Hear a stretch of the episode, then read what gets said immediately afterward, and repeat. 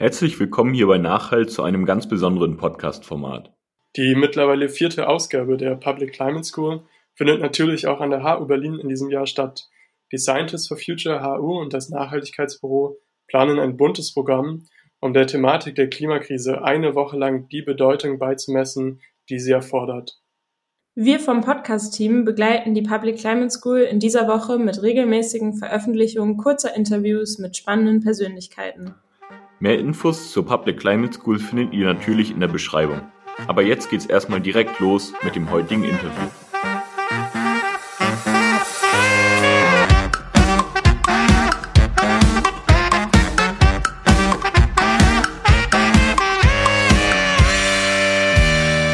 So, hallo zur ersten Folge von unserem Public Climate School Format. Heute dürfen wir als ersten Gast den Klimatologen Karl Friedrich Schleusner begrüßen. Äh, magst du dich als erstes mal vorstellen?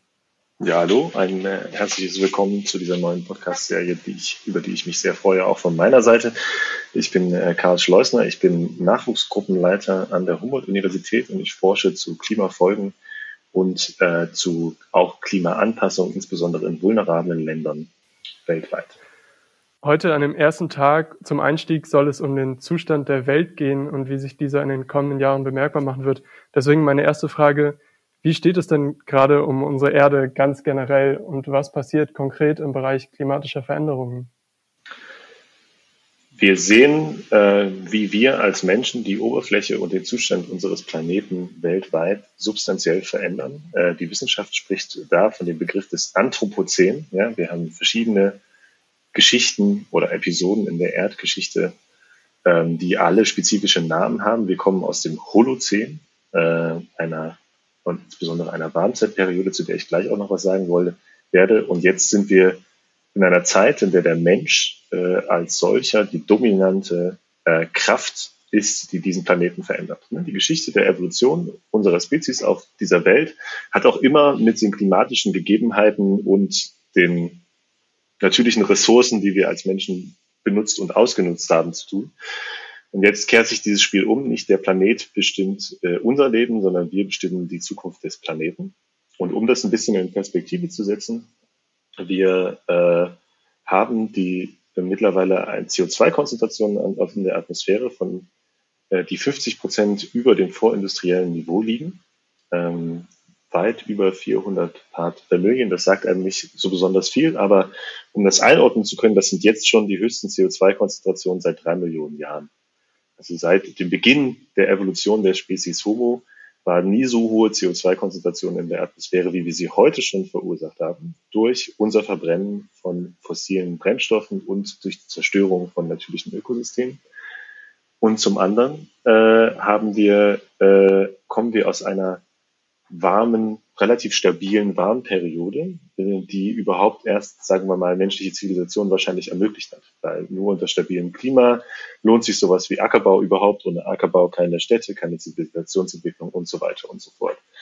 Wir verlassen diesen stabilen Korridor unserer menschlichen Zivilisationsgeschichte der letzten 10.000 Jahre gerade in einem wirklichen Eiltempo. Wir stellen ein riesiges Experiment mit diesem Planeten an, mit sehr ungewissem Ausgang. Und das nennen wir Klimawandel. Was dabei wichtig zu verstehen ist, Klimawandel ist nichts, was erst irgendwann passiert. Klimawandel ist nichts, was erst in 50 Jahren vielleicht jemanden betrifft.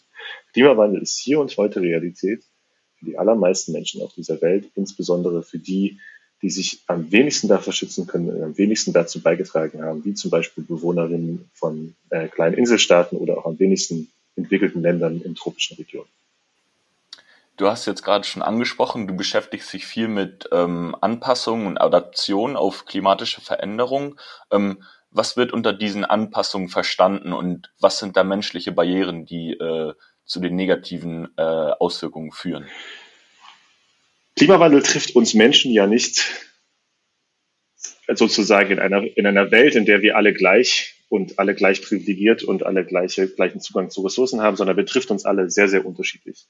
Und das, was wir in der Klimafolgenforschung ganz klar benennen können, ist, dass äh, sonst gesellschaftlich marginalisierte und benachteiligte Gruppen auch besonders unter den Folgen des Klimawandels zu leiden haben. Das gilt innerhalb von Ländern, das gilt aber auch zwischen Ländern. Und ähm, es gibt in vielerlei Hinsicht Möglichkeiten, sich an den Klimawandel anzupassen. nehmen wir mal ganz konkret das Beispiel Küstenschutz. Wenn man der kleine Inselstaat, oder nicht der kleine Inselstaat, sondern der kleine Küstenstaat Monaco ist, kann man sich äh, die Betonaufschüttung von Meerküste leisten. Und das ist auch, man wird sich auch wahrscheinlich an einen Meter Meeresspiegelanstieg anpassen können und dann legt man einfach die Formel-1-Strecke etwas höher. Das ist den allermeisten Ländern dieser Welt überhaupt nicht möglich. Es ist völlig, es ist völlig ausgeschlossen, dass das so passieren wird, weil quasi die verfügbaren ökonomischen Mittel nicht vorhanden sind. Und äh, die Frage, ob und wie wir uns an den Klimawandel anpassen können, ist damit auch immer eine, die mit den sozioökonomischen Verhältnissen dieser Welt äh, einhergeht und in, gemeinsam beantwortet werden muss. Es gibt Dinge äh, in Klimawandelfolgen, gegen die man kann man sich nur sehr schwer anpassen. Ähm, und insbesondere auch Effekte auf Biodiversität und Abhängigkeit von, von anderen natürlichen Systemen, die betroffen werden, entziehen sich auch komplett unseren Fähigkeiten der Anpassung. Gegenüber anderen Dingen kann man sich äh, besser anpassen, ähm, zum Beispiel eben den angesprochenen Küstenschutz oder zum Beispiel auch die Anpassung gegen extreme Hitze äh, dem man zumindest zum Teil mit Kühlung und Klimaanlagen begegnen kann. Aber äh, wir erleben zum Beispiel gerade eine sehr lebhafte Debatte darum, was uns der CO2-Preis kosten oder wen, wen es wie viel kosten würde, Klimaschutz zu betreiben und so weiter.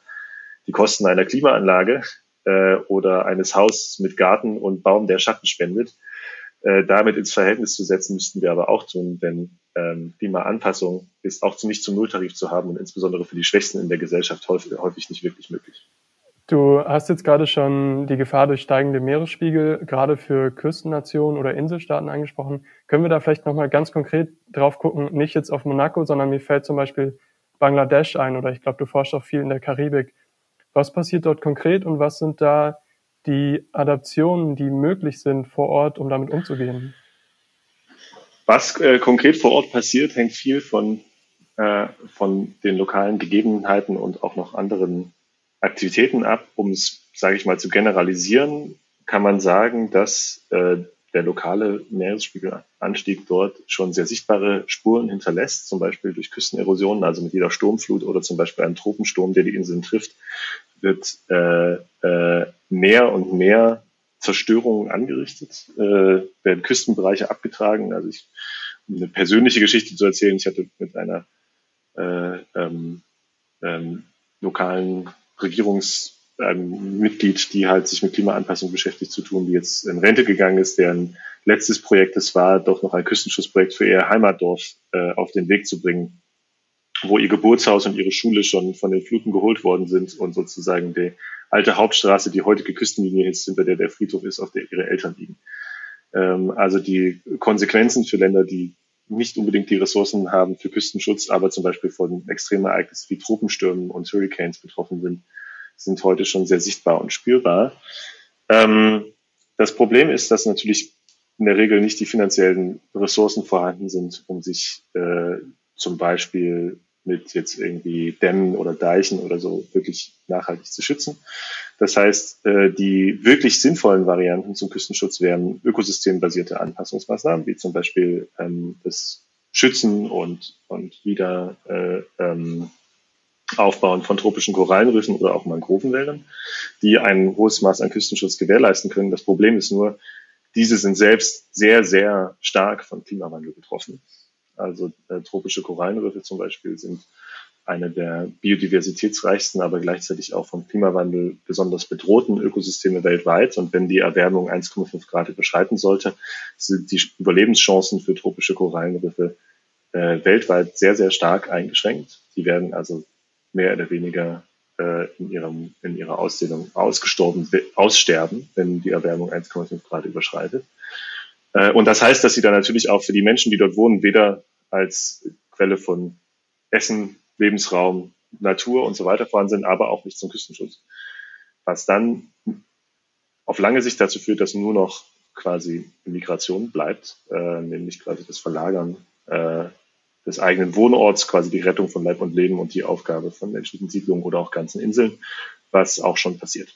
Ähm, also die, die Aufgabe von Inseln ist schon, äh, ähm, wird zum, ist, ist zum Teil schon was, was wir, was wir beobachten. Und da sprechen wir auch nicht mehr von Klimaanpassung, sondern das sind Klimaschäden und Verluste. Das ist quasi die, die das sind Responses, die nicht mehr, wo man nicht mehr davon redet, dass wir uns in irgendeiner Form anpassen an das, was ist oder irgendwie unsere Lebensumstände so ein kleines bisschen dort, dort verändern, wo wir sie haben wollen, sondern dass wir auf, dass der Klimawandel uns zu einem völlig neuen Lebensmodell zwingt. Nicht uns hier, sondern Menschen, die an der, an der Frontlinie des Klimawandels sind.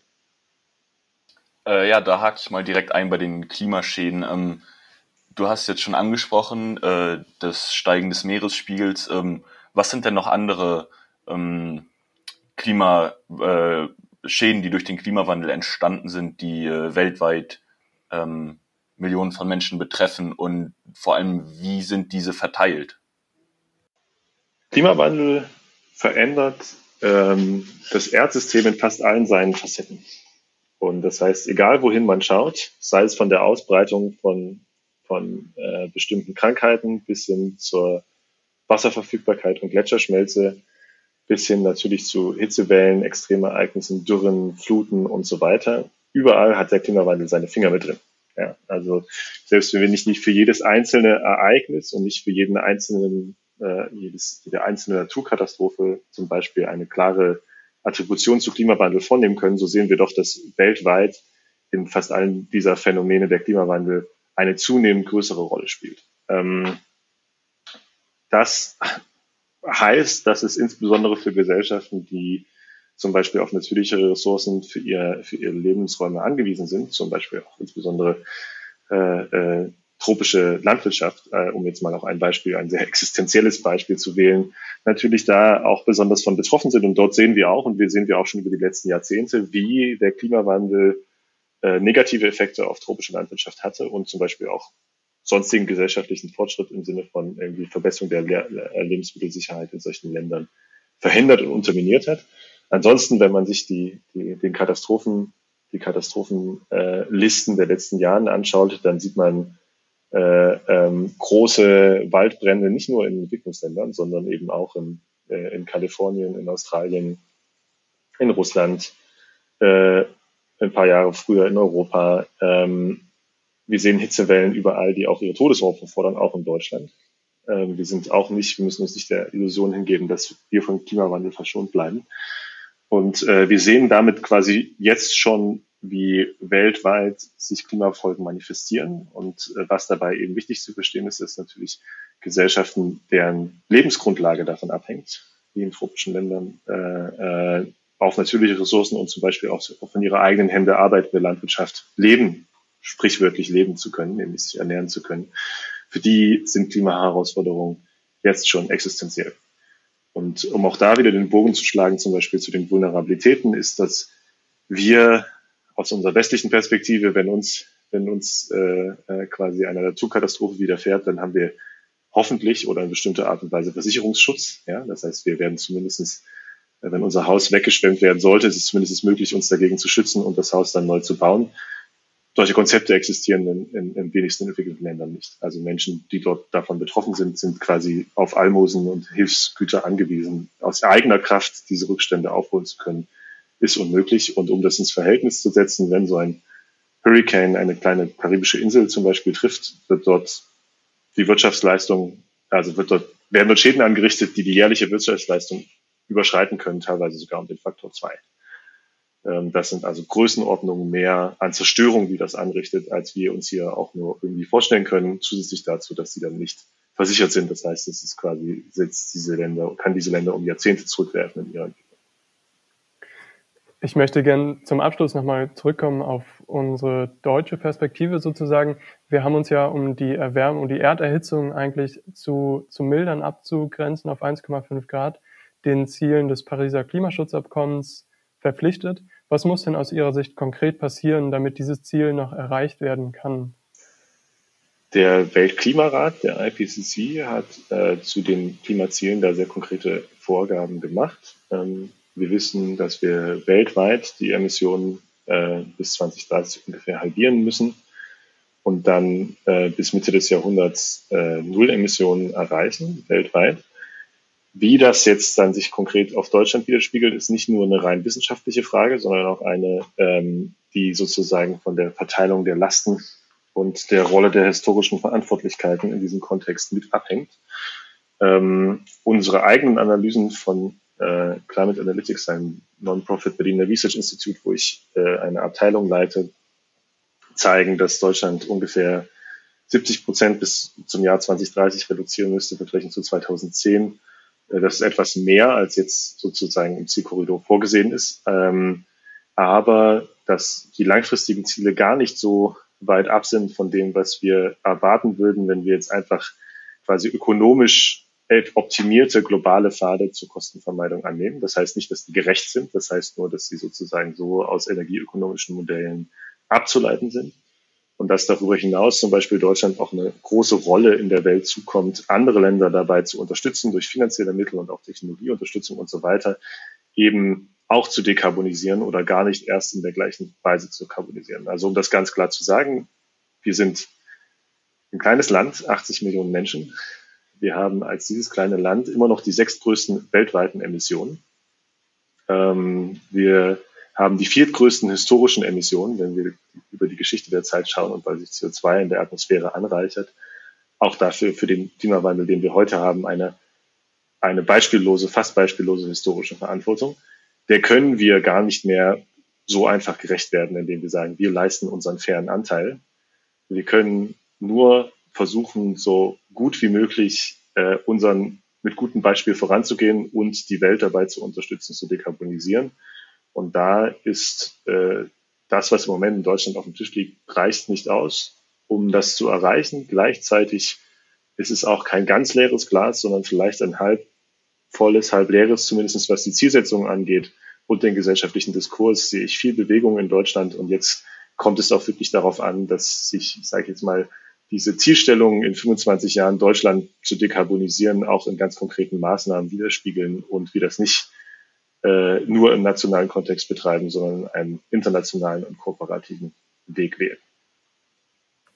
Inwieweit stimmen dich denn dann auch die neuesten Entwicklungen hier in Deutschland optimistisch? Also ich denke da an das Urteil des Bundesverfassungsgerichts, aber jetzt auch an das neue verabschiedete Klimaschutzgesetz. Ähm, was gibt es aus deiner Perspektive dazu zu sagen? Ich denke, es ist ein überfälliger Schritt. Also ich, äh, ich meine, es, es ist natürlich äh, aus wissenschaftlicher Sicht kommen wir näher zu einer konsistenten Zielsetzung, wenn wir sozusagen vorher war, konnte man aus wissenschaftlicher Sicht klar sagen, dass was Deutschland tut, in jeder Hinsicht äh, nicht ausreicht, um die Ziele des Pariser Abkommens zu erreichen. Das heißt, äh, das Wort, das Pariser Abkommen im Munde zu führen und gleichzeitig äh, die alten Klimaziele zu vertreten, war nicht, äh, äh, war in keiner Weise adäquat. Das verändert sich jetzt ein bisschen. Also die, die insbesondere das, das Netto, das Null Treibhausgasziel in 2045 ist ambitioniert, ein ambitioniertes Ziel oder internationalen Vergleich ambitioniert. Ähm, und, äh, und das ist ein, ein großer Schritt vorwärts. Man sollte insbesondere die nächsten zehn Jahre nicht überbewerten. Das ist doch einfach erstmal die Reaktion auf, auf, die, auf das stärkere europäische Ziel. Die Europäische Union hat sich auf ein stärkeres Klimaziel bis 2030 geeinigt und das fällt anteilig auch auf Deutschland zurück und unsere Abschätzungen waren schon, dass das irgendwo zwischen 82 und 86 Prozent sein würden. Dass es also jetzt 65 Prozent bis 2030 sind, ist jetzt kein großer Wurf und auch jetzt nicht völlig überraschend in Reaktion auf das Bundesverfassungsgericht, sondern das ist das, was sowieso schon quasi vorbereitet war und notwendig war. Ähm, und ich glaube, jetzt ist die ganz große Frage, wie Deutschland jetzt auch vom Zielsetzen ins Tun kommt. Ja, wir haben eine, eine große Geschichte in diesem Land, uns klimatechnisch irgendwie als Vorreiter zu gerieren und, äh, und äh, die rhetorische die, die große Rhetorik aufzufahren und dann zu Hause relativ wenig umzusetzen. Ich meine, das ist jedem bewusst, der in diesem Land lebt, dass es irgendwie mit der Energiewende nicht wirklich vorangeht, dass die Verkehrswende in überhaupt gar keine Richtung gegangen ist und wir in den letzten 30 Jahren quasi keine Emissionsreduktion im Verkehr gesehen haben, dass der Gebäudesektor nicht da ist, wo er sein muss äh, und so weiter und so fort. Und wir haben, wenn man das so klar sagen kann, in den letzten zehn Jahren sicherlich eine verlorene Dekade für den Klimaschutz gehabt. Deutschlands Emissionen sind nicht so heruntergegangen, wie sie hätten sollen. Wir hätten unser 2020 Zwischenziel verfehlt, wenn nicht die äh, äh, Corona-Pandemie in Anführungsstrichen dazwischen gekommen wäre. Und äh, es gibt jetzt zwar das Klimaschutzgesetz, es sollte auch sozusagen substanziell auch die sektoralen Ziele angepasst werden, aber jetzt muss, müssen eben auch schmerzhafte oder robuste, ich möchte nicht schmerzhafte sagen, robuste Entscheidungen und Pfade eingeschlagen werden, die diese Ziele auch erreichen. Und jetzt muss dafür gesorgt werden, dass äh, äh, man Klimaschutzinstrumente findet, die zum Beispiel auch sozial gerecht äh, die Transformation in Deutschland einleiten und voranbringen. Und äh, das ist, glaube ich, im Moment sicherlich eine große, auch gesellschaftliche Baustelle, dass man äh, von der Ziel, vom eigenen Ziele setzen in das eigentliche Umsetzen kommt. Und da ist in Deutschland sicherlich äh, noch einiges.